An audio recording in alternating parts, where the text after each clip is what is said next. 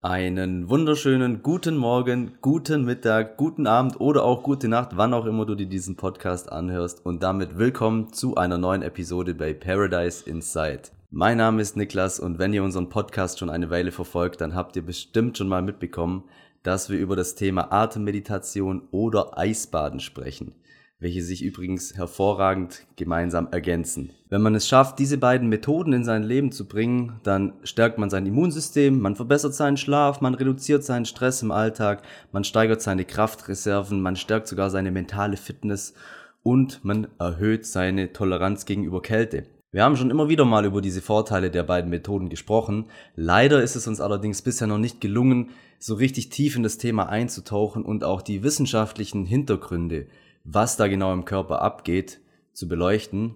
Und das ändert sich mit dieser Episode heute, denn mir ist es gelungen, Daniel Ruppert auf den Podcast zu holen. Daniel ist zertifizierter Wim Hof Method Instructor, also das ist diese Atemmethode, von der wir hier sprechen. Außerdem arbeitet er als Meditationstrainer und als Life Coach, indem er Menschen unterstützt, zu ihrer inneren Kraft zu finden.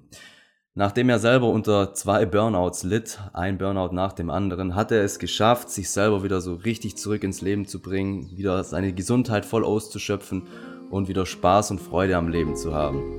Aber ich will gar nicht zu viel von seiner Story vorwegnehmen, wir tauchen direkt ein. Viel Spaß!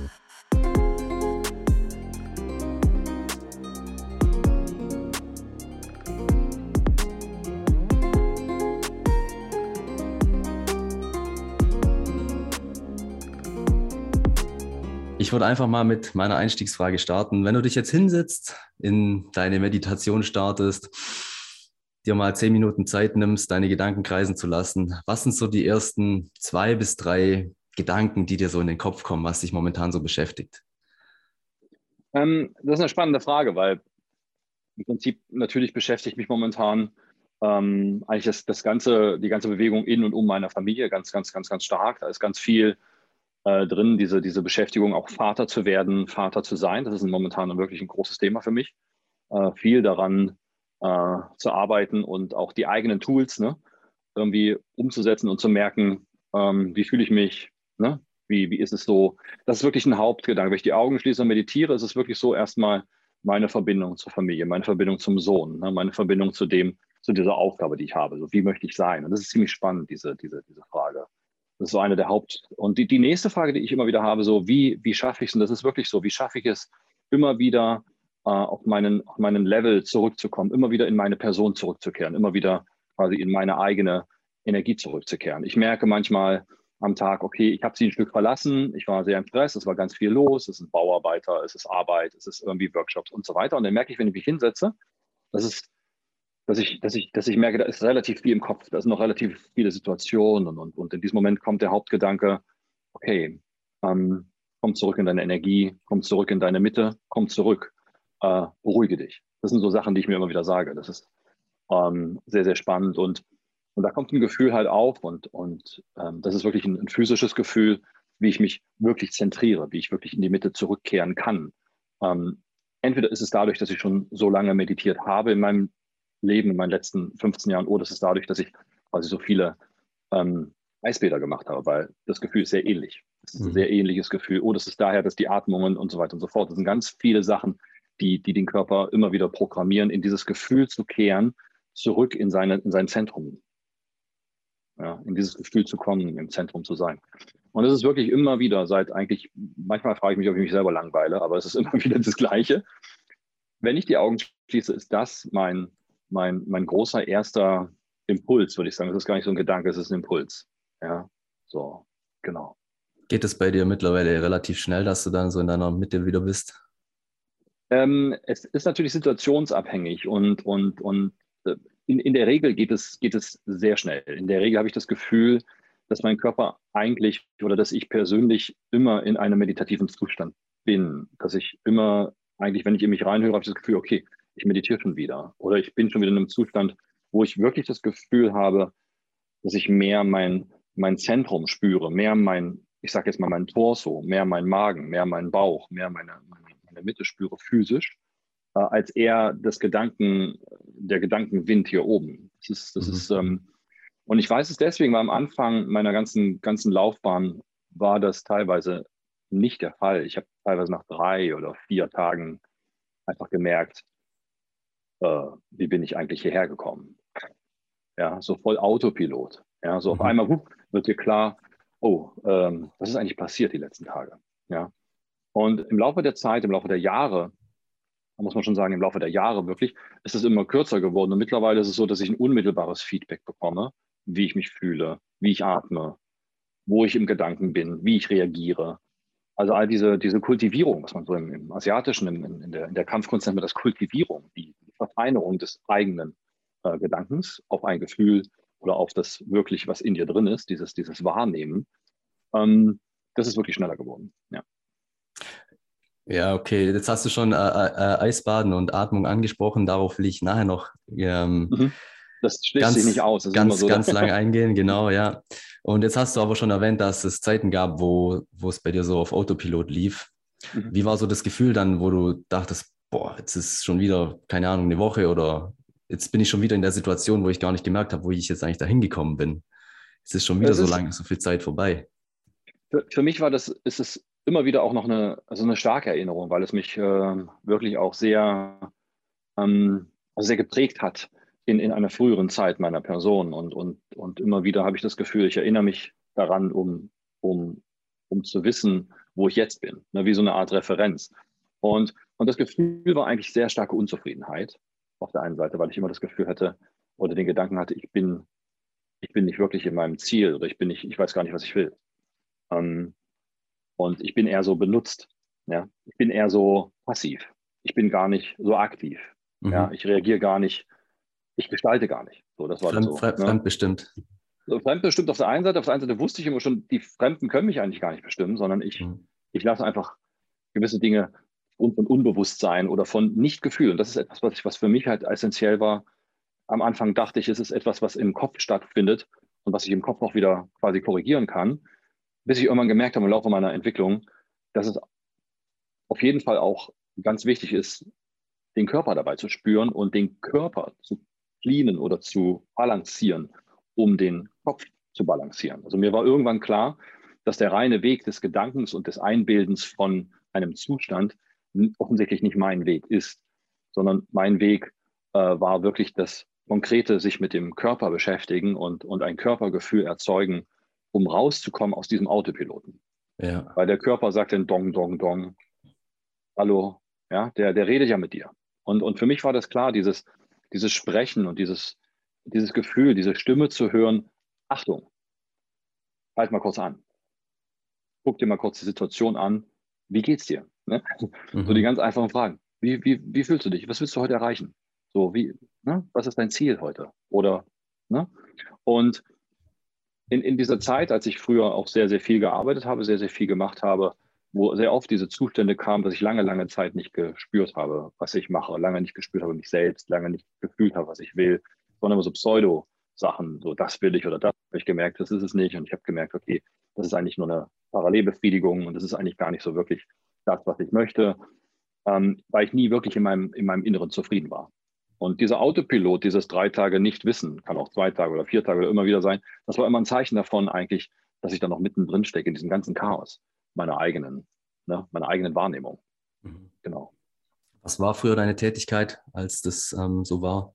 Ich, ich, bin Architekt. Hm, ich bin quasi ähm, also auch Architekt mit, mit Titelarchitekt. Das bedeutet sozusagen, ähm, ich, ich stehe da auf der Baustelle und entwerfe das und baue das und kreiere das alles so und bin dabei und bin halt quasi in Vollkonfrontation. Und ich bin eine Zeit lang in, in China gewesen, in Asien, Asien, Deutschland, also immer so Brücke, ne? immer hin und her mhm. fliegen, weil ich selber, äh, auf der einen Seite war ich hier in Deutschland, war ich sozusagen Projektleiter und auf der anderen Seite in, in Asien habe ich dann, äh, war ich Geschäftsführer und Anteilseigner. Ich habe eine Firma gegründet mit, äh, mit äh, drei Partnern und ich habe das China-Geschäft übernommen, um, um dort sozusagen zu sein. Und da war ich Fulltime-Architekt, das heißt, ich war eigentlich 24-7, sieben Tage die Woche, 24 Stunden habe ich für dieses, für diese Idee, mh, hm, gebrannt, sage ich mal. Ja. Mhm. Und dann schlussendlich auch ausgebrannt teilweise. Und dann schlussendlich auch im Endeffekt ausgebrannt, weil ne, die, die Energiekontrolle, meine eigene Kontrolle meines, meines, ich sag mal, meines, meines Nichtverstehens von mir selber hat dazu geführt, dass ich Dinge getan habe, die gegen mich waren. Das heißt, ich habe meine Energie eigentlich, ich habe es übertrieben. Äh, für mich war immer nie das Problem, zu wenig Energie zu haben. Für mich war immer das Problem, echt die Energie, die ich habe, nicht lenken zu können. Ja? Nicht kanalisieren zu können, nicht beherrschen zu können, nicht kontrollieren zu können. Und dadurch sind dann so Sachen passiert, halt einfach, dass man in so, in so typische ja, gesellschaftliche Fallen hineintappt und, und äh, dann über seine Energie arbeitet. Zwölf Stunden, weil es sein muss, angeblich.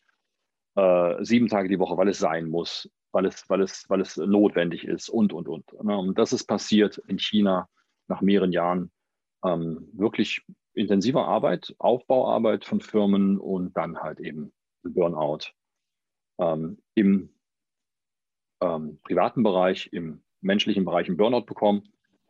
Ähm, und dann war mein Weg, ging mein Weg halt direkt in die, ja, wie soll ich sagen, in die, in die Berge, äh, dort wo ich war in China. Und ich bin halt, ähm, ich habe dann einfach, irgendwie wollte ich nicht mich damit zufrieden geben, dass ich jetzt sozusagen alles verloren habe, dass ich, dass ich meine Firmen verloren habe, dass ich meinen Job verloren habe, ähm, weil ich nicht mehr in der Lage war, in dieser Zeit überhaupt noch irgendwie zu glücklich zu sein, grundlegend glücklich zu sein, grundlegend die Idee zu haben, grundlegend kreativ zu sein als Architekt. Das war, ich fand alles irgendwie langweilig. Ich fand alles so, so mir nichts sagen, so völlig, völlig, also Burnout halt. Ich war absolut desillusioniert.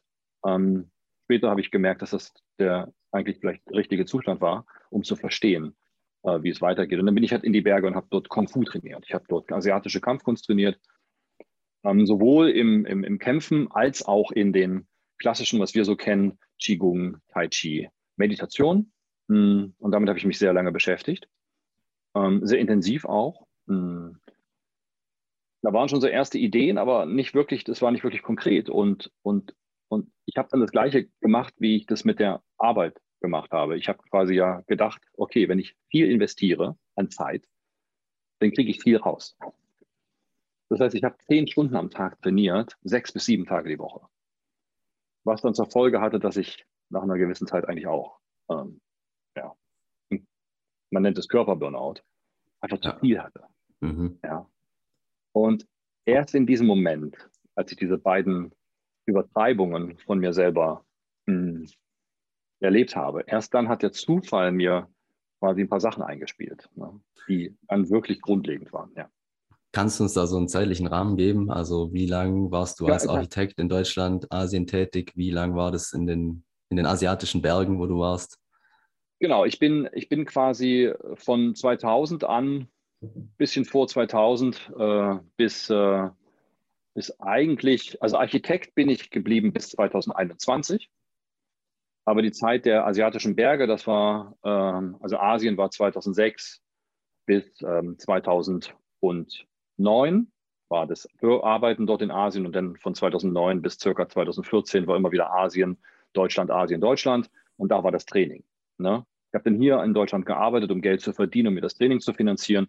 Bin immer wieder rübergeflogen, habe zwei Monate trainiert, bin wieder hier gewesen, habe wieder ein Projekt gemacht, bin wieder rübergeflogen, habe immer hin und her gearbeitet. Also ganz viel zwischen den beiden Welten existiert. Hm, genau, das war so diese Zeit. Ne? Aber nach dem ersten Burnout quasi und mit dem Beginn des zweiten ähm, in Asien mit dem Kung Fu, da hatte ich dann wirklich für mich gesehen eigentlich die, ähm, der Zufall hat dann mir etwas zugespielt, was wirklich ähm, für mich umwerfend war nach sehr kurzer Zeit schon. Und das macht jetzt auch meine Basis dann aus. Na, das ist schon der Punkt. Ja, bevor wir da reingehen, würde mich noch interessieren, so das erste Burnout, hast du das gemerkt, dass du da so langsam reinrutschst oder war das dann plötzlich so der Punkt, so, boah, jetzt geht gar nichts mehr? Andere haben das gemerkt, ich nicht. Okay. Ähm, andere haben mich immer darauf hingewiesen, vor allem meine Partnerin, meine damalige.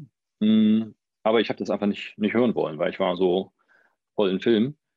Mhm, ich habe nur rückwirkend, also in diesem Moment, wo ich drin war, war das relativ schwierig für mich zu, zu unterscheiden, weil es gab keine wirkliche Unterscheidung zu dem, wie ich immer war. Ne? Ich hatte nicht wirklich eine Unterscheidung gehabt und somit hat sich so schleichend, man nennt es ja auch schleichendes Burnout, hat sich schleichend etwas verändert, bis es einen Punkt gab, wo ich gemerkt habe, jetzt ist es vorbei. Jetzt hat es eingeschlagen. Und der Punkt kam über Nacht. Ja. Bis dahin waren aus meiner Sicht genug Hinweise, aber ich habe die einfach nicht gehört. Ich weiß, äh, ich habe mein Unterbewusstsein nicht, nicht, nicht lesen können. Mhm. Und, und die von außen, die, die Hinweise habe ich nicht hören wollen, wie okay. man so ist halt. Ne? Ja, klar.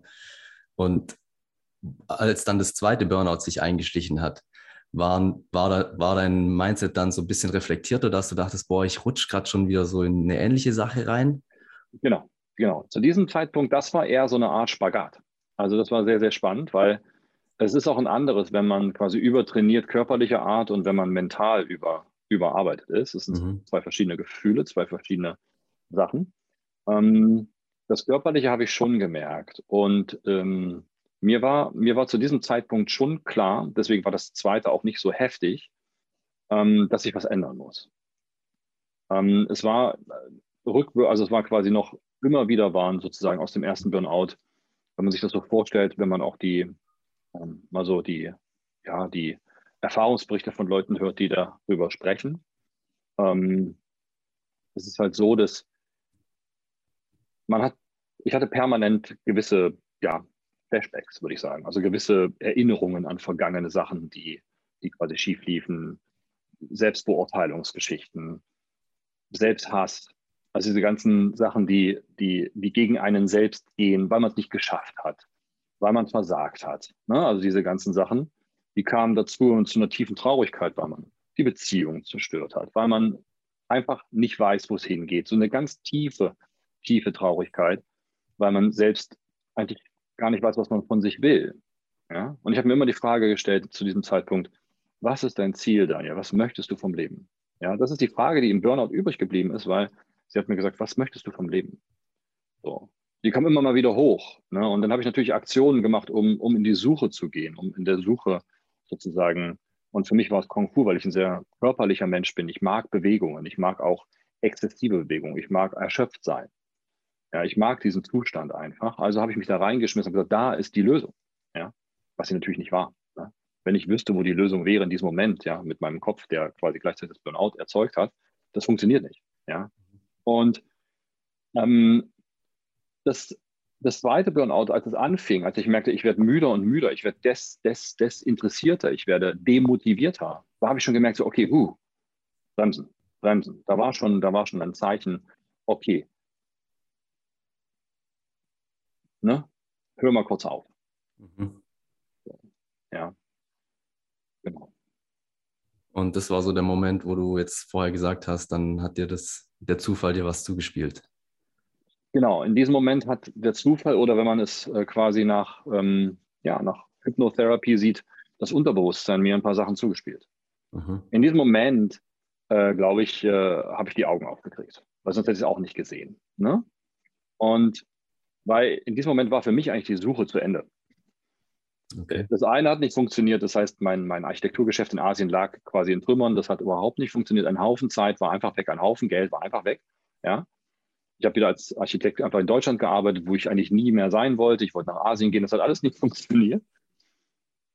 Und dann kam quasi äh, sozusagen mein Kung Fu, meine, meine Kampfkunst, wo ich auch sehr, sehr viel von gehalten habe, wo ich auch gemerkt habe, das funktioniert komischerweise auch nicht. Wieso bin ich in den Bergen, wenn ich meditiere, komplett ausgeglichen? Wieso bin ich dort absolut bei mir? Und in dem Moment, wenn ich in die Stadt komme und mal ganz profan gesagt, ich einen Anruf bekomme von jemandem, der mich durch, seinen, durch seine Art triggert oder ich in eine Stresssituation komme oder ich wieder in eine Überlebenssituation komme, wo ich arbeiten muss, wo ich mit einem Team arbeite, wo ich mit Sachen arbeite, wo ich mit Chefs arbeite, Wieso ist diese ganze Meditation einfach weg? Wieso ist denn einfach auf einmal dieses Gefühl von Mitte weg? Das kam dann auf. Diese Frage hat sich dann irgendwie herauskristallisiert. Ich habe dann eine grundlegende Frage gestellt, warum funktioniert das nicht? Ja, okay. Was ich so alles mache. Sehr spannende Frage. Ja. Ne? Und, und ich bin gar nicht auf die Suche gegangen, aber ich wusste instinktiv, ich setze mich jetzt erstmal hin quasi und mache erstmal gar nichts. Mhm. So, das war so ein bisschen die Entscheidung. Und in diesem gar nichts machen, da entstand was. Da kam auf einmal ähm, ein Hinweis, da kam auf einmal eine Richtung. Das ist so ein bisschen, wenn man, wenn man loslässt. Ne? So, mhm. Man sagt als Architekt, die besten Ideen habe ich im Urlaub. Ne? Nicht, wenn ich über das Projekt nachdenke, wenn ich es weglege. Mhm. Dann auf einmal so, ah, da ist die Lösung. Ja, sie kommt einfach, weil Jetzt weiß ich, das ist eine Frage der Gehirnwellen. Jetzt weiß ich, das ist eine Frage der, der Zustände zwischen Herz- und Gehirnkohärenzen. Das ist, jetzt, jetzt weiß ich alles, was. Ne, ich habe es erst erfahren und jetzt weiß ich, was eigentlich in dem Moment passiert ist, wenn du wirklich loslässt. Hm, wenn du wirklich mal in die Stille gehst, in die Ruhe gehst. Ja. Und, und auch mal nicht irgendwie mit einer Vorstellung, oh, ich muss mich jetzt hinsetzen und muss mich in einen Raum hineinsetzen und muss jetzt hier meditieren, damit ich zu einer Antwort komme, sondern auch das nicht ich lasse mal alle Vorstellungen los. Ich lasse mal alle Konzepte, die ich bis zu diesem Zeitpunkt gelernt habe, habe ich in dem Moment einfach gesagt, sie interessieren mich nicht mehr, weil sie haben nicht funktioniert, sonst wäre ich nicht an diesem Punkt. Mhm, okay. Ja, das war so meine, ist mein, mein Weg bis dahin gewesen.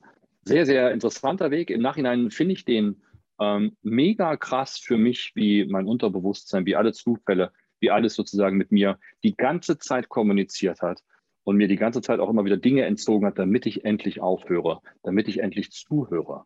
Ja. ja. Ähm, das ist halt die Basis meines Coachings heute, weil diese Erfahrung hat mich dazu geführt zu sehen, ah, die, die und die Fehler habe ich gemacht, das und das ist nicht richtig gelaufen, das und das könnte man verändern. Ja. So, das ist nicht, und das ist das, was du dann sagst, das ist diese, diese Reflexion. Ja. Ja, rückblickend, rückblickend rückblickendes Bewusstsein. alles Sinn. Ja. Ja. Ne? Aber wenn man selber in dem Moment drinsteckt, dann, ja, dann sieht man das nicht, so wie du es beschrieben hast. Ich, ich, ich sehe ich seh momentan nicht quasi das Sitzkissen, auf dem ich sitze. Ne? Ja, das ist einfach dieser profane Satz, ne? aber der ist wirklich, ist erstmal ich muss aufstehen, muss gucken. So. Und das ist, ja. aber ich brauche Hilfe. Und das ist der Punkt. Ich brauche immer wieder Hilfe von außen. Ja. Und das ist das, was mich im Burnout quasi im Endeffekt quasi wirklich gehindert hat, weil ich habe irgendwie Hilfe von außen nicht annehmen wollen. Mhm. mhm. Weil, ich, weil ich nicht mehr, ich hatte, und das ist für mich eine grundlegende Sache gewesen, wenn ich selber das Gefühl habe, dass mein Leben nicht in der richtigen Bahn ist, wenn ich selber das Gefühl habe, dass am Ende des Tages ich nicht erfüllt bin, dann vertraue ich meinem Leben nicht. Ich vertraue äh, mir selbst in dem Fall nicht. Ja? Und wenn ich nicht vertraue, vertraue ich auch anderen nicht. Wenn ich mir nicht vertraue, kann ich keinem anderen vertrauen. Das ist einfach das Problem. Ja. Wenn ich aber mit meinem Leben zufrieden bin, zufrieden heißt nicht, dass es ideal ist. Nichts ist ideal, aber dass ich sage, wow, ich würde eigentlich nichts anderes machen. Das ist super geil. Ja. Das ist schön. Ich bin, ich bin auf dem richtigen, ich fühle mich gut mit mir selber. Das heißt mhm. nicht, dass es stressfrei ist. Das heißt nicht, dass es schmerzfrei ist, um Gottes Willen. Das gehört alles aus seiner Sicht mit dazu. Aber in dem habe ich Vertrauen zu mir, zu einer Entscheidung, wenn ich sage, okay, ich gehe jetzt links, dann vertraue ich mir, dann gehe ich links. Ich, ich gehe das Risiko ein, ich gehe mit mir selber links. Ja? Und und dann gehe ich dieses links und vertraue mir. Und in dem Moment vertraue ich auch, wenn jemand zu mir parallel sagt, du, vielleicht rechts, dann höre ich dem zu oder der. Ja, dann bin ich quasi mehr im Vertrauen. Und das alles ist, ist, ist, ist sind alles Puzzlestücke, die so ineinander gegriffen nachher, die kamen und kamen, wo ich gemerkt habe, ah, das, das und das hast du nicht gemacht. Diese Grund, das und das äh, grundlegende Sachen hast du einfach nicht beachtet. Aber konnte ich auch nicht, weil ich nicht das Körpergefühl hatte. Und das ist für mich eine essentielle ähm, Erfahrung und auch ähm, quasi Erlebnis gewesen, ähm, warum ich nicht zu einer Entscheidung fähig war, warum ich nicht das Ruder rumreißen konnte, weil ab hier, nach da unten, war ich taub. Mhm.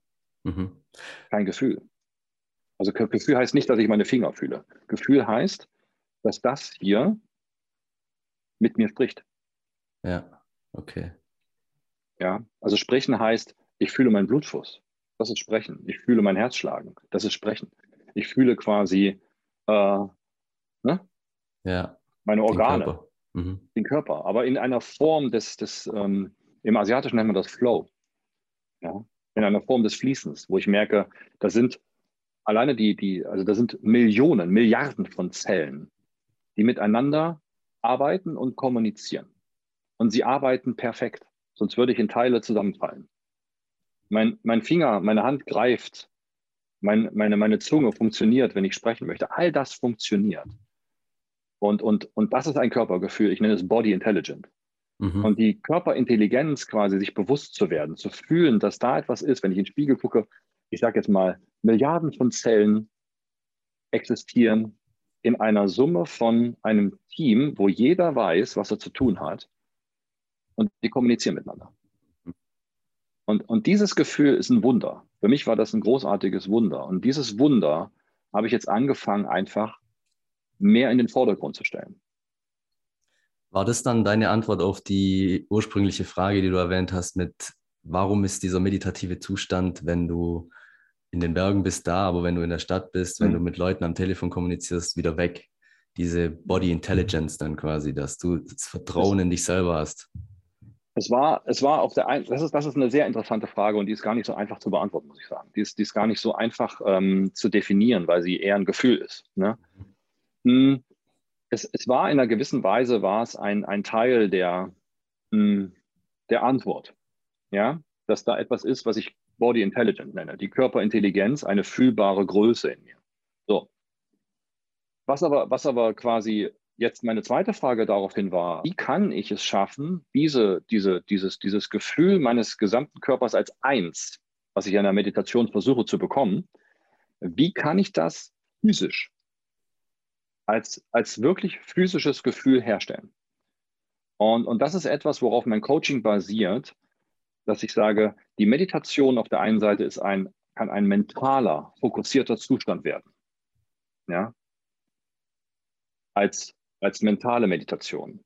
Wenn ich aber sage, ich mache eine mental-körperliche Meditation, das heißt, ich gehe noch in ein Körpergefühl hinein, dass ich den Körper spüre, wie er meditiert, was es bedeutet zu meditieren. Das heißt zum Beispiel, dass ich, dass ich mein Herz fühle, dass ich die Tiefe meiner Atmung spüre.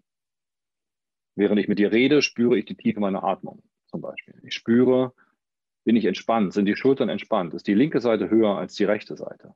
Ich spüre quasi die ganze Zeit das Körpergefühl so parallel mitlaufen. Mhm. Das war die Antwort auf dessen, warum es da oben nicht geklappt hat, weil ich das noch nicht wusste und weil ich nicht die Möglichkeiten und die Tools hatte, dieses Körpergefühl permanent herzustellen. Ja, ich habe viel trainiert. Das hat man, wenn man viel trainiert. Vielleicht kennen das Leute, die das gerade zuhören, die viel Sport machen. Die kennen das, wenn sie nach Hause kommen und sehr erschöpft sind nach zwei Stunden gutes Training. Sie fühlen sich, das sind ganz viele, ganz wenige Fragen im Kopf. Ich bin eher eins, ich bin im Flow, das meine ich. Dieses Gefühl, wo man sagt, okay, ich erschöpfe mich mal körperlich, meinetwegen nach einem Marathon, meinetwegen nach, nach dem und dem.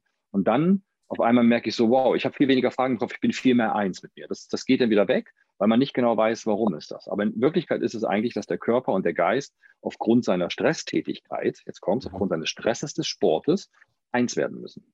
Mhm, mhm, ja, dieses Entspannungsgefühl dann, wenn der Kopf frei ja. ist, wenn man nicht so ja. viel im, im, Verstand ist. Ja, genau. Ja. Und dazu brauchst du immer ein Körpergefühl. Aus meiner Sicht, das ist immer diese Basis nach unten zu gehen, dieses Gefühl in die Mitte zu gehen. Und mir ist, mir ist es klar, in den Tools, die ich anwende, das geht relativ schnell. Ich, ich ich, ich, kenne, ich kenne eine Sache, die verraten wir später, die, da, da brauche ich zwei Minuten, ich bin in der Mitte. Mhm. Zwei Minuten. Ja, ich weiß, was du meinst. Ja. Die verraten, machen wir noch keinen Spoiler hier, ja. Machen wir am Schluss. Ja, ja, ja, genau. Am Ende der Episode, dass alle dranbleiben. Genau. Nee, ähm, zum einen ist es ja die, die Atmung. Ich komme ganz schnell mit der Atmung rein. Wenn ich auf meine Atmung höre oder wenn ich eine Atemmeditation mache.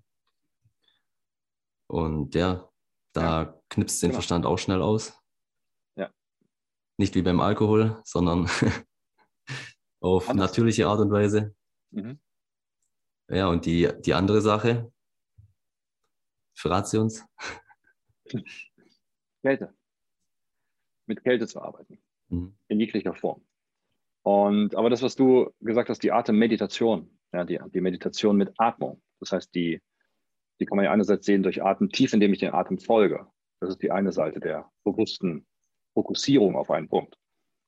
Aber wenn ich, wenn wir jetzt schon bei dieser Methode sind, wenn wir bei der Wim Hof Methode schon sind, jetzt bei, dem, bei der Grundlage des Coachings, was mir dann quasi in dem Moment gezeigt wurde und was ich selber nach zehn Wochen jahrelanger Suche und zehn Wochen äh, disziplinierten Wim Hofen, ja, ich auf einmal eine Änderung erfahre, die so essentiell ist, dass sie alles, was ich davor gemacht habe, neu eingliedert, in, eine, in ein völlig neues Licht zeigt. Nach zehn Wochen.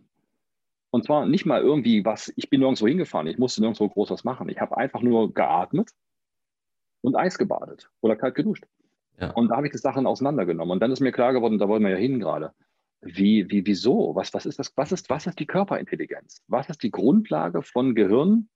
Herzkohärenzen. Also Kohärenz bedeutet, dass dein, dass dein Herz mit deiner Atmung und mit den Frequenzen deines, deines Kopfes in, in Einklang ist. Das heißt, in einer Harmonieschwingung. Ne, das, das hat, man, hat man gemessen.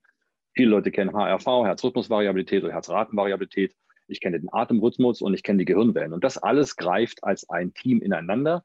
Man hat gemessen, wenn ich im Zustand des Flows bin, im Zustand des Ausgleichs, das wissen viele, bin ich im Alpha-Zustand. Ja, der Alpha-Zustand bedeutet, dass mehrere Gehirnbereiche einfach synchron laufen. Ja, so. Das heißt, wie schaffe ich es? Und der Alpha-Zustand wäre ein Meditationszustand. So. Aber interessanterweise ist, wie schaffe ich zum Beispiel durch Atmung, das hat man, das messe ich momentan auch. Ich mache viel Gehirnforschung mit, mit, mit zwei sehr guten, ähm, also mit Freunden und mittlerweile Freunden und sehr guten Forschern. Äh, wieso schaffe ich es nach der Atmung, wenn ich eine gewisse Atmung mache, mein Gehirn in diesen Alpha-Zustand zu kriegen? Übersetzt, wieso schaffe ich es nach einer Atmung, mein Gehirn in den Meditationszustand zu kriegen? Wieso schaffe ich es über meinen Körper, mich in einen Meditationszustand zu kriegen? Und das war halt in der Wim Methode sehr spannend. Das habe ich im Laufe der Jahre erkannt. Ähm, ich cleane, genau genommen, meine gesamte Biochemie. Mhm. Und das ist der Schlüssel für mich gewesen. Das, da war mir für mich klar, ich bin Architekt, mir hat es irgendwie die ganze Zeit vor, mir war es vor den Augen, ich habe es nicht gesehen. Wenn ich ein Haus baue, muss ich vorher das Fundament berechnen. Wenn das Fundament nicht richtig ist, kann ich da oben das Haus mir träumen, wie ich möchte, ich kriege es aber nicht drauf. Mhm. Mein Fundament ist ab hier nach unten. Wenn das Ding läuft, ja, habe ich eine sehr gute Grundlage, hier oben mehr zu machen. Mhm. Ja? Mhm. Und, und für mich war es bei der Wim Hof Methode, war es wirklich durch die Atmung, was da gecleant wird. Ich sage mal ganz kurz ein paar Stichworte: autonomes Nervensystem, Hormonsystem, ähm, das gesamte äh, quasi Blut-Kreislauf-System im Sinne der Gase, Sauerstoff, Kohlendioxid, ja, Stickstoffmonoxid, all diese Geschichten. Stressmanagement, Stresserinnerungen, Löschen von Stressgedächtnissen, Aufbauen von, von Blutkörpern, rote Blutkörper, Blutfluss, Erhöhen von, von einfach von Neurotransmittern, das heißt Informationssysteme werden verschnellert. Ja, nur die Atmung. In der Kälte, dazu kommt in der Kälte noch dazu, durch die Kälte den Stress auszuatmen, den Stress zu beruhigen in sich, nicht mehr zu reagieren auf die Kälte. Ähnliche Systeme, autonomes Nervensystem, Hormonsystem, Blutsystem, Basensystem, Basensäurensystem. Ähnliches System, nur mit Stress. Und das alles ist ein grundlegendes Trainingssystem gewesen für mich, zu verstehen, ah, ich habe immer meinen äußerlichen Körper trainiert, ich sage jetzt mal durch Fitness, durch Kampfsport oder durch mhm. Tai Chi oder durch Meditation. Ah, und mit der Wim Hof Methode kam ein riesen Puzzlestück. Das ist nicht die ein, das ist nicht sozusagen, wo man sagt, das ist die, sondern für mich ist das ein extrem, fast schon wie eigentlich der Klebstoff meiner ganzen Sachen, die ich gemacht habe. Dadurch habe ich entdeckt, ah, ich bringe meinen Körper in Balance, biochemisch und physisch. Und jetzt ist er quasi innerlich trainiert. Zu dem äußeren Training kommt jetzt ein inneres Training. Und das kenne ich aus dem Kung Fu, weil man nennt das im Kung Fu, nennt man das im asiatischen Nei Gung. Also Nei bedeutet innen und Gung bedeutet Arbeit. Das heißt, und das übersetzt man in der asiatischen, im, im, im daoistischen Kung Fu mit, mit innerer Arbeit. Mhm. Ja, das ist zum Beispiel Meditation ist ein Teil von innerer Arbeit oder langsame Bewegungen sind Teile von innerer Arbeit. Ja, äh, Qigong, lange stehen in irgendwelchen Säulen ist innere Arbeit, weil du versuchst sozusagen mit deinen inneren Systemen zu arbeiten. Und bei der Wim Hof Methode ist mir das klar geworden, ja, das ist eigentlich relativ simpel. Äh, wie sagt Wim, you are your own alchemist. Ja? Mhm. ja? ja, jetzt haben wir schon also oft die Wim Hof Methode angesprochen. Und wir haben auch immer mal wieder auf dem Podcast von der Methode gesprochen, aber vielleicht gibst du uns noch mal einen kleinen Abriss, wie das abläuft konkret. Genau. Ähm, genau, wir sind jetzt quasi äh, sozusagen in dieser Methode drin. Was, was ist die Methode? Also ähm, wer die noch nicht kennt. Sie, Wim Hof Methode nach dem gleichnamigen Founder Wim Hof, der die sozusagen entdeckt hat oder nicht entdeckt, er hat sie bei sich entdeckt und hat sie quasi herauskristallisiert durch sein Verhalten in der Kälte und durch sein Verhalten auch mit dem Atmen und hat die dann sozusagen als Methode entdeckt und dann sagt, ah, mein Körper macht das und das und das in der Natur. Okay, ich mache das mal konkreter und baue da mal einfach eine Struktur auf. Das hat er gemacht. Ziemlich cooler Typ, ziemlich cool, dass er das gemacht hat. Und wie sieht die Struktur aus? Die Struktur hat eigentlich genau genommen drei Säulen. Super simpel. Atmung. Ist eine ganz spezielle Atemmethode, ähm, also eine Art der Atemtechnik. Kälte im weitestgehenden Sinne, das kann kalte Luft sein, eine kalte Dusche äh, oder eine Kälteexposition im Sinne von Eisbädern oder Naturbädern. Hm? Und das dritte, was die dritte Säule ist, ist das Mindset. Das heißt, ähm, das, was sozusagen mich motiviert, ich kann das, ich will das und ich werde das tun. und es ist okay für mich. Das heißt, dieses Gefühl, da ist der Punkt, wo ich sagte, das Vertrauen zu sich wiederherzustellen, das Vertrauen zu haben, langsam voranzugehen, das Vertrauen zu seiner Körperchemie äh, zu haben, dann zu seiner Körperintelligenz und das Ganze immer voranzutreiben, zu sagen, ich kann das, weil ich bin naturmäßig darauf vorbereitet. Das ist sozusagen das Mindset. Ja? Und diese drei Säulen arbeiten sehr eng miteinander. Ja. Und, und das ist eigentlich die Wim-Hof-Methode.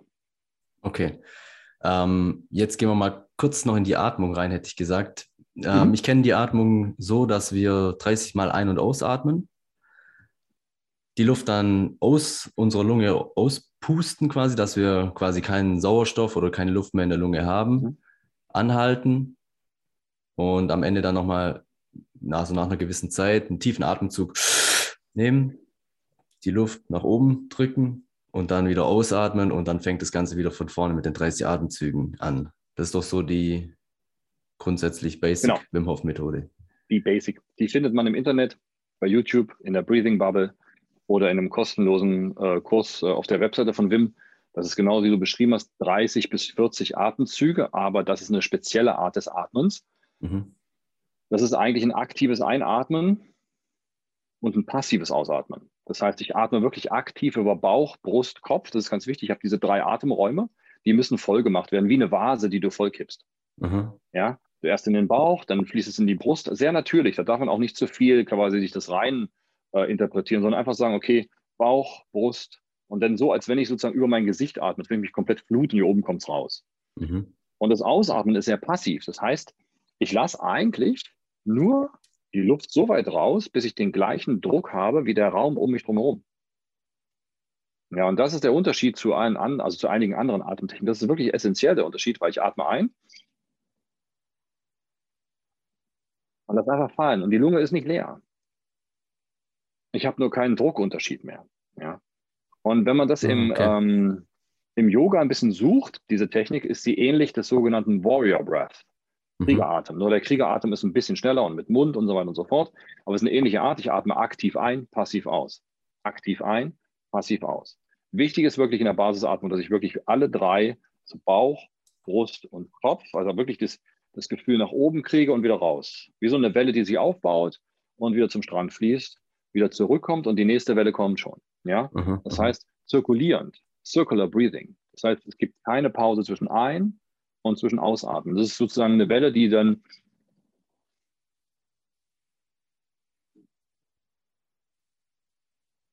okay. in verschiedenen Geschwindigkeiten. Das ist dann der eine macht es ein bisschen schneller, der andere macht es ein bisschen langsamer. Schön mhm. ist, wenn man alles kann. Ich persönlich mag es so in der mittleren Geschwindigkeit, da fühle ich mich sehr wohl. Ähm, aber es gibt auch Momente, quasi gerade wenn man sehr, sehr gestresst ist, mache ich es persönlich sehr langsam. Sehr langsam ein. Ich fühle richtig die Ebene, wie es so voll ist im Liegen wie es rausgeht. Das ist die erste Phase. Das sind diese 30, 40 Atemzüge. Mhm. Dann atme ich, und das ist der Punkt, ich atme quasi nicht die Lunge komplett leer, sondern mhm. der letzte Atemzug ist wieder, genau, ich mache genauso voll. Und dann lasse ich einfach fallen. Und dann bleibe ich liegen.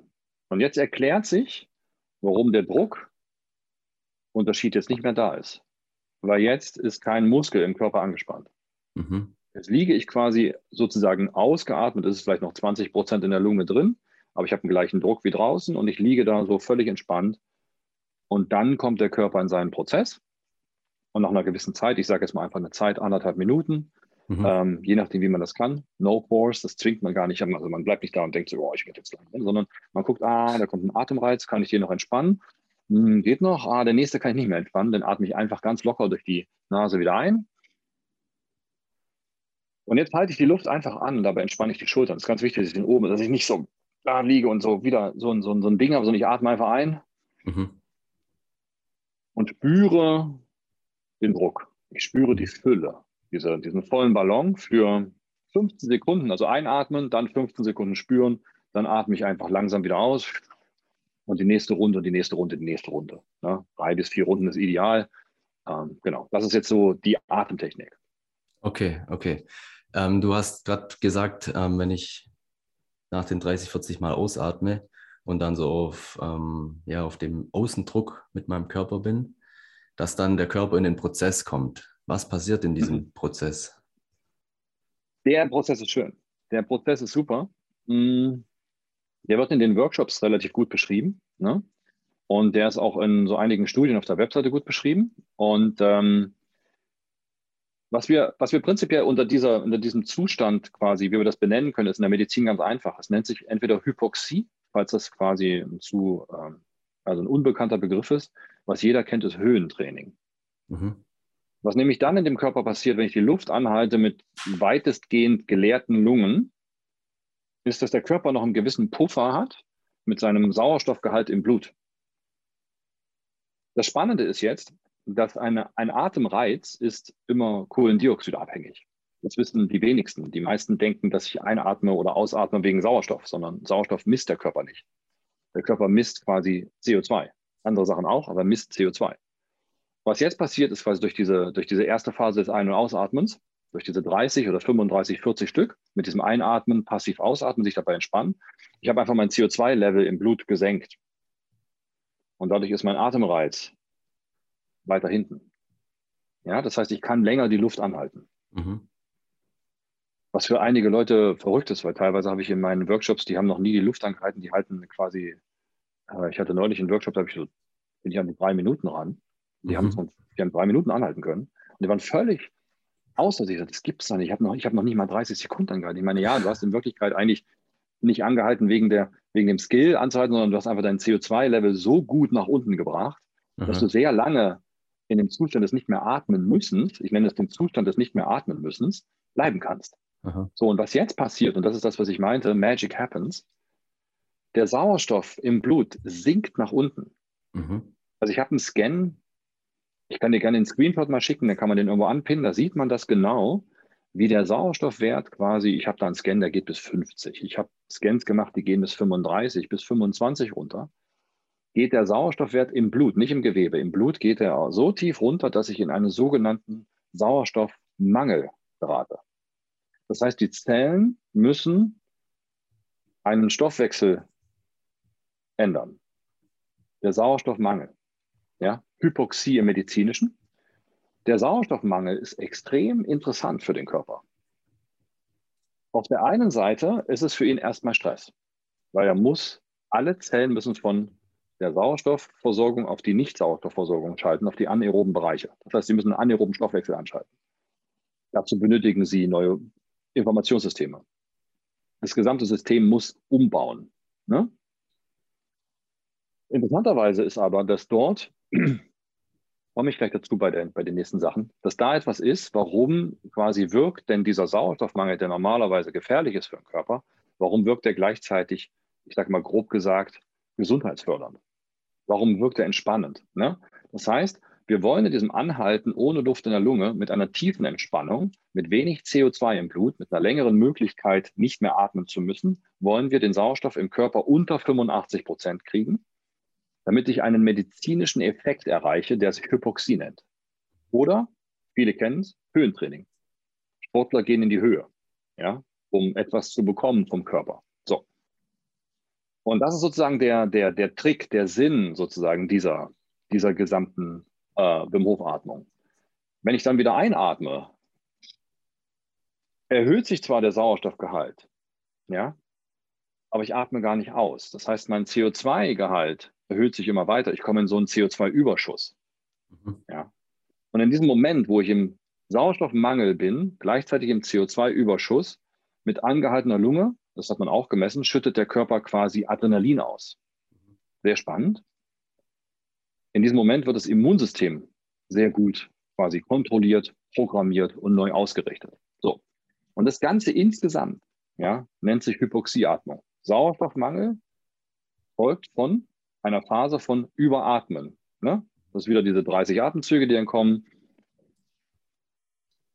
Wieder anhalten, Sauerstoffmangel wieder gefolgt von Überatmen. Das ist medizinische Hypoxie und das ist etwas, was man in den 90ern hat man das unglaublich gut untersucht. Ich kenne relativ viele, fast alle Forschungen, was, äh, da gibt es unglaublich viele zum Beispiel Autoimmunkrankheiten, die dadurch kontrolliert werden können.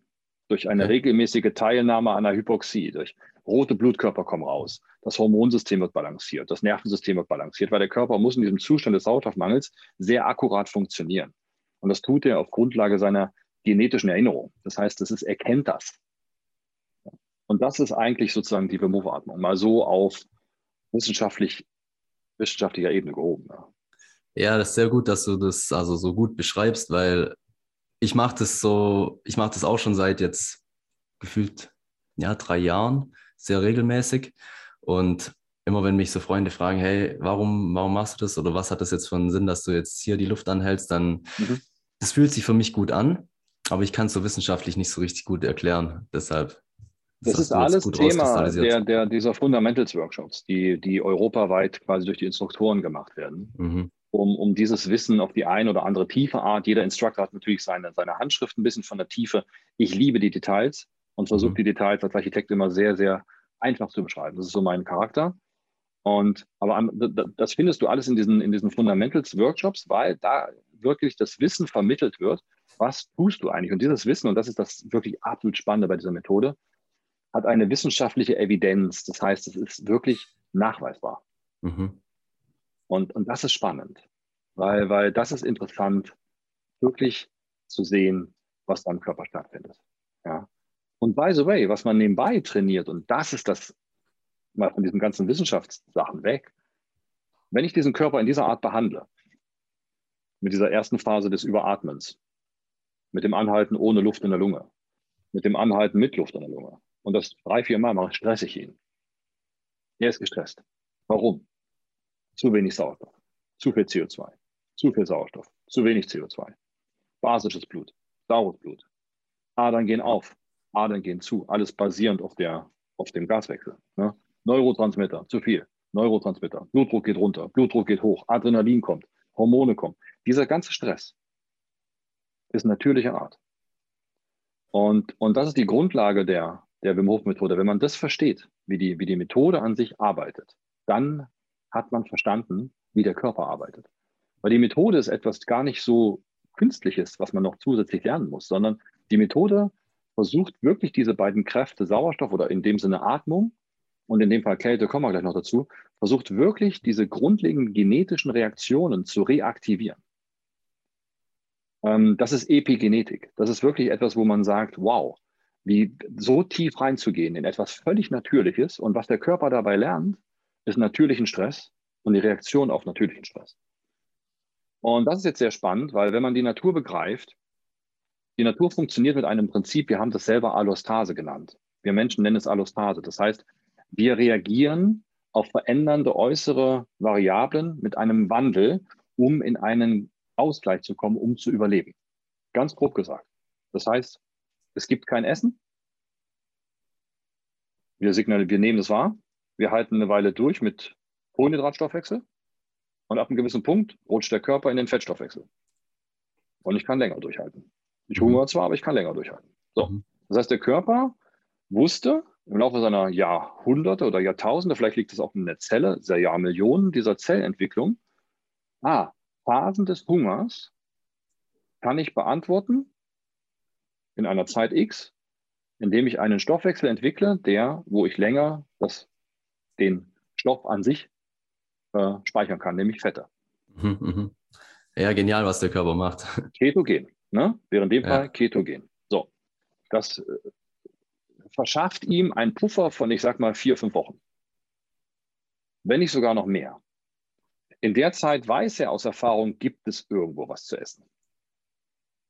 So, das heißt, er hat ein, und jetzt ist das Spannende, das heißt erstmal die Reaktion, um zu überleben.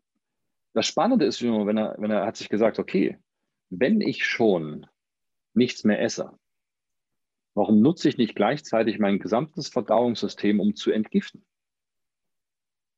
Das heißt, er nutzt jetzt den Stress, um sich zu heilen. Und das muss man verstehen. Ich stresse meinen Körper und die Reaktion auf den Stress verursacht im Körper ist gesundheitsfördernd. Mhm. Eine Heilung. Und das ist die Wim Hof Methode. Wenig Sauerstoff im Blut schaltet die Zellen auf eine anaerobe Verbrennung um. Und das wiederum hat quasi Kaskaden im Körper, die ihn in einer gewissen Form reinigen. Laktat, Purivat etc. und so weiter und so fort. Zellen, die das nicht können, werden abgestoßen. Mitochondrien verdoppeln sich oder erhöhen sich. Rote Blutkörper kommen. Das heißt, das gesamte System Adrenalin, äh, Melatonin, Serotonin, Dopamin, alles, alles wird mehr. Alles wird im Körper mehr, um diesen Zustand abzupuffern, soweit er kann, so gut er kann, ja, den Benefit zu bekommen. Und wenn ich das immer wieder mache, wenn ich jeden Tag, wie du schon sagst, jeden Tag mal so eine Atmung mache oder alle zwei Tage, dann trainiere ich den Körper auf diesen natürlichen Stressor, besser zu reagieren, schneller zu reagieren, entspannter zu reagieren. Ich habe das bei mir gemessen. Der Puls in meinen ersten Sessions von Wim Hof bei Luft anhalten und beim Atmen war, hatte teilweise Schwankungen von 120 auf 70. Das heißt, ich hatte eine relativ starke Pulsschwankung gehabt. Wenn ich mich jetzt messe, habe ich durch die Bank weg 75 und wenn ich anhalte, 60. Und dann gehen sie wieder auf 75 Uhr. Ne? Okay. Im Laufe der Jahre hat sich mein System darauf quasi trainiert. Mhm. Und das Spannende ist jetzt, und das war der, die Anfangsfrage so, wenn Stress um mich drumherum ist, mhm. ja, mein Puls steigt nicht. Mhm weil mein Körper hat physisch darauf reagiert, äh, trainiert, ist physisch darauf trainiert, in der Entspannung zu bleiben. Und das ist nichts, was hier oben stattfindet, das ist das, was ich fühle. Mhm. Wenn, wenn, du, du kennst die wenn du in diesem, in diesem Zustand des Nicht-Atmens liegst, das ist teilweise so schön, da ist das alles weg, da bist du komplett entspannt. Und dieses Körpergefühl wird hervorgerufen, interessanterweise, wenn jetzt Stress stattfindet. Weil du programmierst ihn langsam um. Das ist NLP. Ja, ja, okay, das hört sich, hört sich geil an. Das ist, das ist auch ja. geil. Das ist wirklich schön. Das ist wirklich richtig, richtig schön. Ähm, und, und das ist das, was ich am Anfang meinte, was vielleicht ein bisschen komplex oder vielleicht nicht verständlich rüberkam mit diesem Körpergefühl. Mhm, mh. Stressresistenz, Stressresilienz durch oder Meditation durch den Zustand quasi des Sauerstoffmangels, ja, ja. Durch, den, durch die Reaktion des Körpers auf den Sauerstoffmangel, nämlich die Systeme runterzufahren und unter anderem den Neokortex runterzufahren, den Monkey Mind runterzufahren. Und ja. das jetzt kommt, ich habe es gemessen mit Freunden, da kommt am, am Ende des Jahres kommen die ersten Ergebnisse, wir messen das gerade. Und dann sieht man, dass die Gehirnwellen sich ändern. Boom, wenn ich im Sauerstoffmangel bin. Aha. Und auf einmal bin ich im Zustand der Tiefenmeditation. Und, und das ist sehr, sehr spannend, wo ich quasi wirklich wo ich denn eins werde, wo der Körper mit seiner physischen Tätigkeit und der Geist mit seiner mentalen Tätigkeit auf einmal ineinander greift und wieder miteinander in, ich sag mal, in Harmonie kommen und in Ausgleich kommen. Mhm. Ja. Das ist die Atmung. Ja. Spannend, mega spannend. spannend. Ja, mega spannend. Ja, es hört sich, hört sich einfach genial an. Ähm, die ganzen Vorteile, die ich daraus habe. Jetzt gibt es da auch irgendwelche Gefahren oder Nachteile, die ich ähm, die, auf, auf die ich achten sollte? Ja, also es ist erstmal so, dass man das sowieso erstmal, mein Vorschlag ist, sowieso, bevor man sich damit beschäftigt, geht auf die Wim Hof Webseite, guckt euch die kostenlosen Klassen an. Das sind drei Klassen, da kann man alles kennenlernen. Es gibt genügend Sachen, die die Wim Hof an sich auch bereitstellt. Ähm, geht in den Workshop rein, sucht euch einen Instructor in, in eurer Gegend, geht da rein und lernt das erstmal kennen. Und da werden auch alle Gefahren, im Anführungsstrichen, da werden Sachen besprochen, die man jetzt vielleicht bei YouTube nicht sieht, wenn irgendeiner das anleitet. Versucht immer in die Quelle zurückzugehen. Es gibt unglaublich viele YouTube-Videos. Ich bin immer der Meinung, geh an die Quelle. Wenn Wim was anleitet, ist es super. Ja? Nutzen, auch wenn vielleicht die Geschwindigkeit einem nicht gefällt oder was auch immer, nutzen und schauen, die Information ranholen. Die Atmung selber, Schwangerschaft zum Beispiel, ist ein großes Thema. Meine Frau selber ist Dula, das heißt Schwangerschaftsberaterin, also Beraterin quasi im Rahmen der Schwangerschaft. Die sagt immer zu mir, man muss ein bisschen aufpassen mit Adrenalin und Schwangerschaft. Es gibt auch mittlerweile Instruktorinnen, die damit arbeiten, die das quasi auch untersucht haben für sich, also eine Experience gemacht haben, empirisch untersucht. Ähm, da muss man gucken, Epilepsie ist ein Thema, muss man gucken, oder Hypertonie. Es ist alles irgendwie machbar und möglich, aber man sollte den Arzt fragen oder man sollte quasi in so ein System reingehen, halt einfach sich mit Wissen erstmal anzuhäufen und zu schauen, okay, was ist die Grundlage? Kritisch hinterfragen, ist das was für mich? Schauen, wie sind die Erfahrungen von Leuten, die das schon gemacht haben und, und dann einfach ganz sanft beginnen. Ja, genau. Und äh, bei der Atmung und bei allem, was wir mit Wim Hof machen, auch wenn Wim eigentlich ein anderer Typ ist, ich meine, der hat dessen Weltrekord, da muss man den, mit dem darf man sich nicht vergleichen. Ähm, no force ist immer no force, also übersetzt zwingt nichts. Mhm. Wenn ich die Luft anhalte und ich denke, ich will jetzt mal hier die drei, vier Minuten knacken, warum? Wenn ich schon nach zwei Minuten die medizinischen Effekte habe. Mhm. Ja? Denn es ist doch besser, wenn ich zwei oder zweieinhalb Minuten in vollem Bewusstsein trainiere, ja, mit all meinen Sinnen, ja, ja, was im Endeffekt natürlich die Erfahrung potenziert und auch das System, als wenn ich in irgendeinen Kampf und irgendeine Challenge gehe, vier, fünf, sechs Minuten. Ja, das heißt Northwalls. Ja, das ist ganz wichtig. War das bei dir schon mal so, dass du in der Force warst, dass du ja äh, und dann und dann, also ich kenne es auch von mir, dass du dann so weg warst, so vom Bewusstsein her. Ja, ja. Und dann aber ja, dann der, der Sauerstoff ähm, Zwang dann wieder eingesetzt hat und du dann wieder da warst durch die Atmung, ja. durch die Einatmung. Genau, das ist natürlich, also das, es gibt noch ein zweites System, ne, irgendwann hat das Gehirn zu wenig Sauerstoff, klar. Und das wird dann schon gemessen. Ne? Ja. Also dieser Moment wird gemessen und dann schaltet es ab. Und dann bekommt etwas, worauf du keinen Einfluss hast. Das heißt, du wirst ohnmächtig ähm, und sozusagen, ja, das ist nicht das Ziel. Du wirst ohnmächtig und dann sozusagen, ja, kommst du immer wieder zu sich, zu dir, weil, weil das System die Atmung durchsetzt. Und das ist jetzt auch ein sehr wichtiger Punkt. Niemals die Atmung irgendwo im Wasser machen, beim Tauchen machen, in der Nähe vom Wasser, am Wasserrand. Das ist keine Tauchtechnik. Das ist wirklich ganz, ganz essentiell wichtig. Diese Atmung zu Hause im Liegen ist absolut safe, aber halt am Wasser, im Wasser, das ist nicht gut, weil ein Apnoe-Taucher würde CO2 abatmen. Das ist dumm. Das macht man nicht. Mhm. Ja, der braucht den Atemreiz. Wir killen ihn unter Wasser. Überhaupt kein Thema. Sollte man nicht machen. Ähm, das darf man auch nicht machen. Ist überhaupt nicht erlaubt. Ähm, ist super gefährlich. Immer zu Hause im Liegen am besten. Im Sitzen gerne an der Wand hinten, geht auch im Sitzen, ist perfekt. Ja. Hauptsache sicher, ich bin zu Hause, ich bin sicher, ich bin safe, mit Freunden zusammen, perfekt, aber nicht beim Tauchen.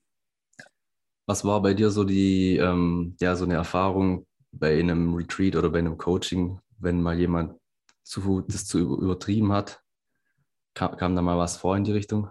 Ich habe glücklicherweise bis jetzt diese Erfahrung auf, auf also ich habe die nie gemacht. Warum? Weil ich wirklich mit den Leuten vorher zusammen auch in so einer Art, hm, wie soll ich sagen, in so einer Art Sprache gehe. Wir, wir besprechen das vorher durch. Wir sagen, ich, ich, ich leite euch durch, ich übernehme die Führung in dieser Art.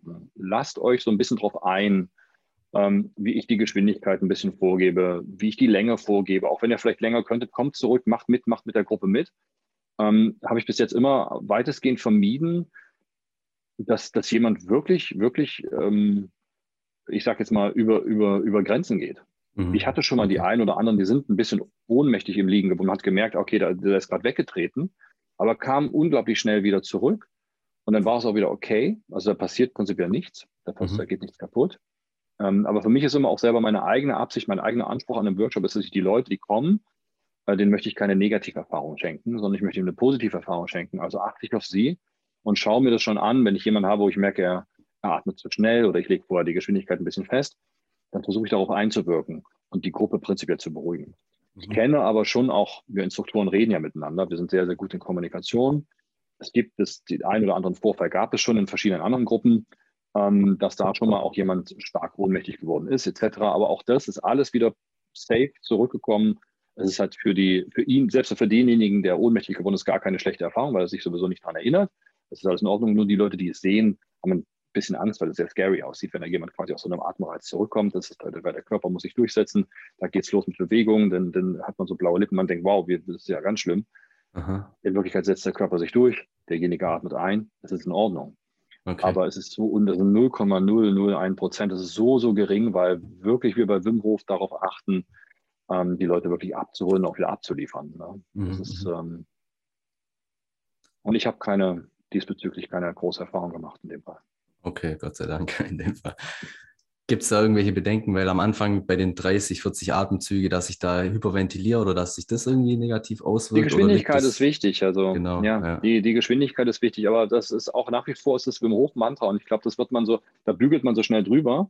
Das ist nach wie vor ähm, kein Zwang, sondern Wim Hof Atmung arbeitet mit absoluter Bewusstseinskontrolle.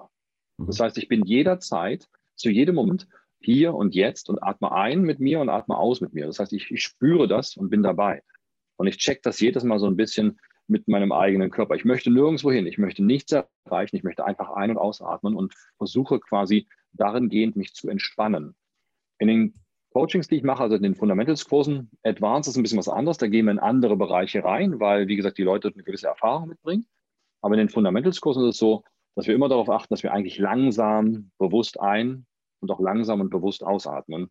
Und da mhm. kommt das ähm, quasi sozusagen nicht vor, dass jemand hyperventiliert. Das ist ja die Hyperventilation. Und ich würde auch jedem raten, zu Hause sich immer zu fragen, was möchte ich mit dieser Atmung machen? Und immer auch zu wissen, 50 Prozent der Geschwindigkeit gibt 100 Prozent des Ergebnisses. Ja? 100 Prozent der Geschwindigkeit muss nicht 100 Prozent geben, es können nur 50 Prozent sein. Mhm. Das ist eine, eine, eine, eine sehr, sehr, also ich habe ein Mantra aus dem Daoismus, aus dem Kung Fu. Und wir haben immer gesagt, was du langsam kannst, kannst du schnell. Was du schnell kannst, kannst du nicht langsam. Und, und das ist interessant, weil ne, wenn du etwas schnell übst und schnell einüben möchtest, musst du es auch langsam nochmal üben. Das heißt, du übst doppelt. Das ist der, der mhm. Hintergrund.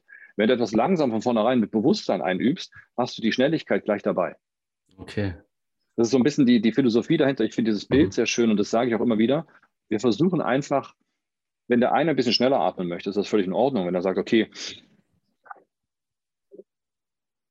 das wäre jetzt meine Geschwindigkeit von dem einen. Oder der andere sagt, nee, ich mache so. Ganz ja? easy. Ja. Ganz easy, eigentlich ganz easy. Mhm. Weil wir haben da draußen schon so viel Stress, wir wollen so viel erreichen. Wir wollen jeden Tag irgendwo hin. Das ist Beta. Das sind Wellen im Kopf, das ist Beta. Das ist genau der Stress. Wir wollen eine Antwort auf diesen Stress finden, indem wir langsam und ruhig bewusst ein- und ausatmen. Das wäre Alpha. Mhm. Ah, gut. Ja, jetzt haben wir die ganzen schönen Punkte abgearbeitet zur Atmung. Wieso brauche ich jetzt noch die Kälteexposition noch dazu, wenn ich doch schon die ganzen schönen Vorteile habe durch die Atmung? Genau, wir machen die schönen Vorteile noch schöner. Das okay. ist jetzt der Punkt. Ähm, genau, wir, wir, wir machen quasi, wir, wir, wir machen die Gesamtheit, wir machen es ähm, vollständig. Ähm, die Atmung auf der einen Seite hat nur schon eine sehr große Wirkung auf den Körper. Aber es wäre quasi einfach eine also Verschenken, wenn ich die Kälte nicht mitnutze. Was ich mit der Kälte mache, ist extrem interessant. Unabhängig von den biochemischen Sachen, die jetzt stattfinden. Da kann ich nur ganz grob sagen, wenn ich in die Kälte gehe, ja, wenn ich die Kälte nutze, muss der Körper sofort und unmittelbar reagieren. Und das macht er, indem er quasi alle Systeme resettet und neu justiert und quasi auf ein natürliches Optimum bringt, damit er so reagieren kann, wie es die Kälte von ihm fordert, nämlich zu überleben. Wenn ich in so ein Eisbad reinsteige, wir nehmen mal das Eisbad, weil das ist immer das Größte, was man so im Kopf hat, ein Eisbad, ein Grad, zwei Grad kaltes Wasser, meine Fresse kalt was passiert, wenn ich da reingehe. Wenn ich da reingehe, ist es so, ähm, ich, wenn ich dieses Eis berühre, ja, wenn ich diese Kälte berühre, beginnt der Körper sofort mit dem Zurückziehen des Blutsystems in die Mitte. Ja, das heißt, er, er fängt sofort an, da wo die Kälte berührt wird. Zum Beispiel, wenn ich die Hände reinpacke, drückt er das Blut zurück in die Mitte. Er drückt das Blut zurück in die Mitte und er drückt das Blut zurück in die Mitte in den Füßen, dass es sozusagen im Chor ist. Das heißt, im, im Zentrum, wo die Organe sind. Und dort werden die Organe geschützt. Ja, weil ich kann außen auskühlen, aber innen sozusagen nicht. Das heißt, seine erste Reaktion ist, er drückt Blut von außen nach innen, um innen zu schützen und außen kann kalt werden. Das weiß er. Body Intelligent. Brauche ich, mich ich mich nicht drum kümmern, das macht er. Das macht er mit Adrenalin.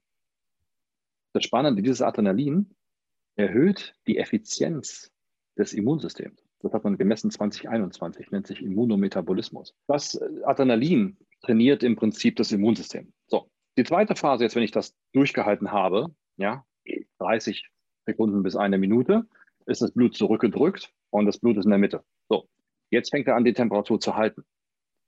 Das ist Melatonin, Serotonin und Dopamin. Und das sind Hormone, die kennen wir, diese Good-Feel-Hormone. Die sind primär sind die dazu da, um Muskeln zu heilen oder, oder Zellwachstum, Zellerneuerung und, und, und alles zu steuern im Körper. Sekundär sind das Temperaturregelungshormone. Das ist auch der Hack. Ne? Das heißt, ich gehe in das Eis und halte so lange aus, bis ich sage, wow, jetzt ist vorbei, jetzt kann ich aushalten, jetzt geht es, jetzt ist okay.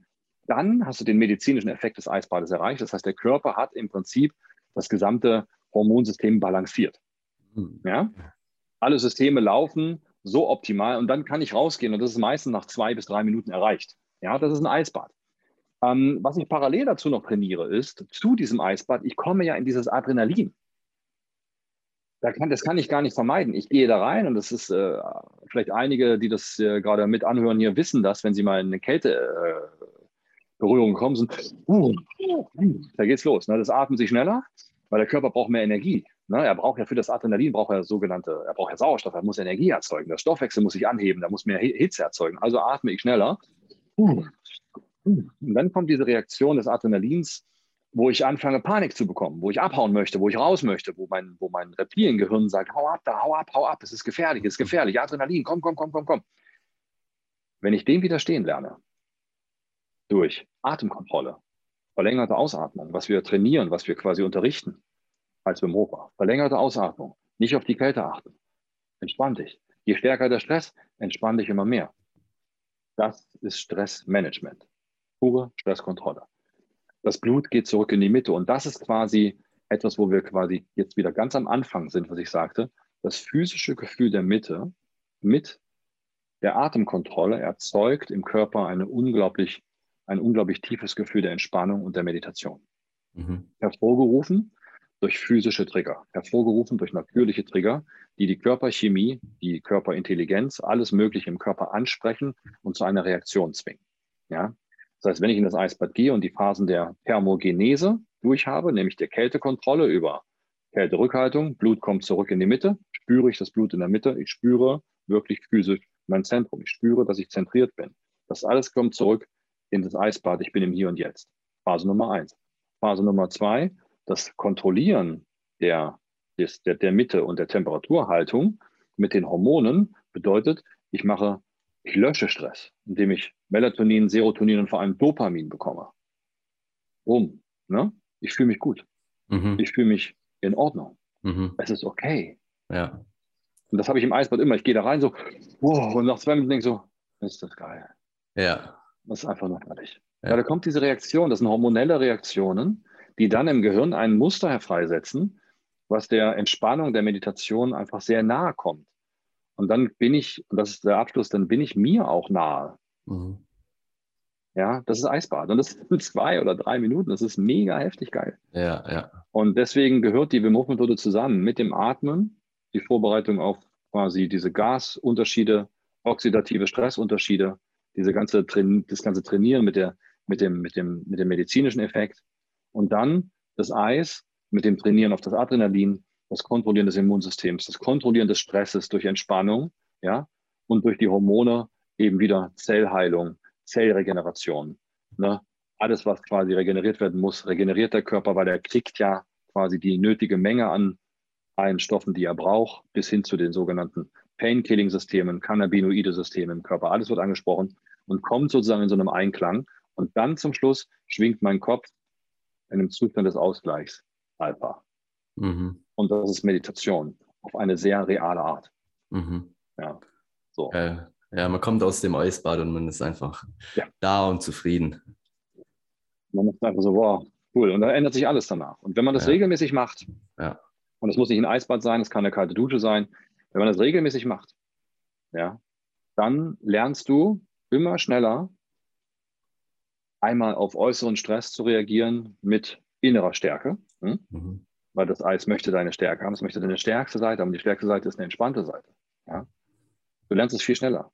Und gleichzeitig quasi merkst du immer präsenter dein Körpergefühl, jeden Tag mehr, Stück für Stück. Wenn ich jeden Tag kalt dusche, ich mache jeden früh, früh auch wieder, ich mache im Garten kalte Dusche, zwei bis drei Minuten mache ich jeden Tag eine kalte Dusche. Ich fühle mich danach einfach mega gut. Und das hält auch den ganzen Tag an. Das ist so schön. Und wenn ich das Gefühl habe, oh, ich bräuchte noch eine, mache ich noch eine kalte Dusche. Ja.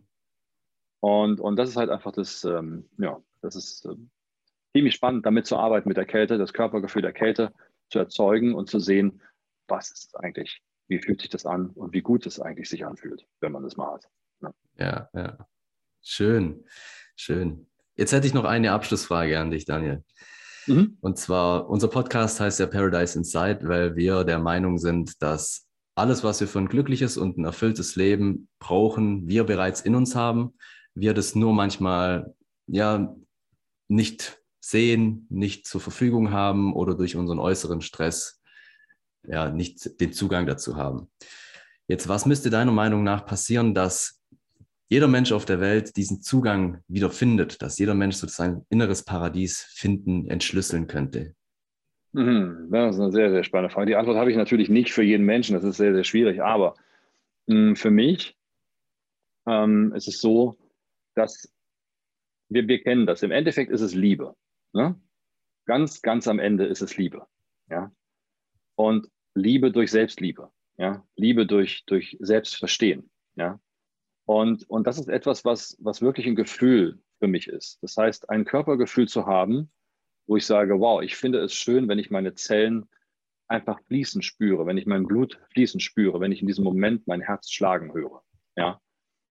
Diese, diese, diese Kraft zu besitzen in jedem Moment seines Lebens, um in jedem Moment seines Lebens die Möglichkeit zu haben, ja, es muss nicht passieren, aber die Möglichkeit zu haben, adäquat zu reagieren, auf das Gegenüber adäquat zu reagieren, auf sich selber adäquat zu reagieren, auch sich in Situationen raus oder aus Situationen rauszuholen, die einen quasi Energie entziehen oder wo ich nicht mehr bei mir bin oder wo ich merke, ich verletze mich dadurch, zu sagen, okay, ich versuche im Prinzip mir ein Leben zu bauen, ja, um das drumherum, wo ich sage, ich möchte dieses Gefühl sozusagen in mir aufrechterhalten, mich gut zu fühlen. Ja?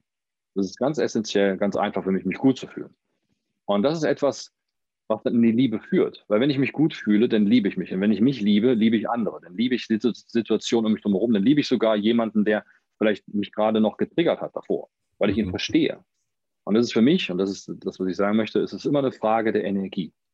Egal, was ich machen möchte, ist eine Frage der Energie. Egal, wie ich reagieren möchte, ist eine Frage der Energie, die ich im Körper habe. Und für mich ist es gar nicht spirituelles, sondern für mich auch. Aber grundlegend ist es was sehr physisches.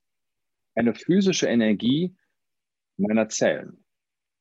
Wenn ich die spüre, wenn ich weiß, dass ich die jeden Tag mit einem Eisbad, mit einer kalten Dusche, und da bin ich der Meinung, jeder mein Mensch auf der Welt sollte einmal am Tag kalt duschen, jeder Mensch auf der Welt sollte irgendeine Atemtechnik einmal am Tag machen, ähm, das ist essentiell so, um, um in dieses Gefühl wirklich zu kommen, ja, um wirklich die Tools zu haben, Energie anzuhäufen für Entscheidungen im Leben, die dann nämlich vielleicht mit der Natur eher in Verbindung sind, als mit irgendeiner Vorstellung, die nur aus dem Kopf entsteht und nicht aus dem Körper. Ja, geile Antwort. Schön. Dann, Daniel, ich bedanke mich vielmals fürs Mitmachen und fürs Darlegen der Fakten zu, zu ja. dem Thema. Versucht zumindest, versucht. Ich hoffe, es war okay und nicht zu kompliziert, aber nee, es ist einfach ein unglaublich. Ja. Das ist ein Riesen, wie sagt man so schön, das ist so, ein, so eine Höhle, in die man reinguckt und dann denkt man, es ist eine Höhle, aber in Wirklichkeit ist es ein Riesenuniversum. Mhm. Ja. Das ist so mega viel und, und ich lerne jeden Tag aufs Neue wieder. Das ist wirklich schön. Ja. Wie, wie sieht es bei dir aus, wenn die Zuhörerinnen mehr von dir erfahren möchten? Wo können sie dich finden oder wie sieht es mit Ganz, Retreats oder Coachings aus? Ich habe hab bis Ende des Jahres die Termine voll. Ihr müsst einfach auf meine Webseite gehen ähm, danielruppert.de. Da findet ihr unter Events wirklich alle Events. Da ist von einzelnen Workshops über Advanced, über Retreats, über Wochenenden ist alles voll bis Ende des Jahres.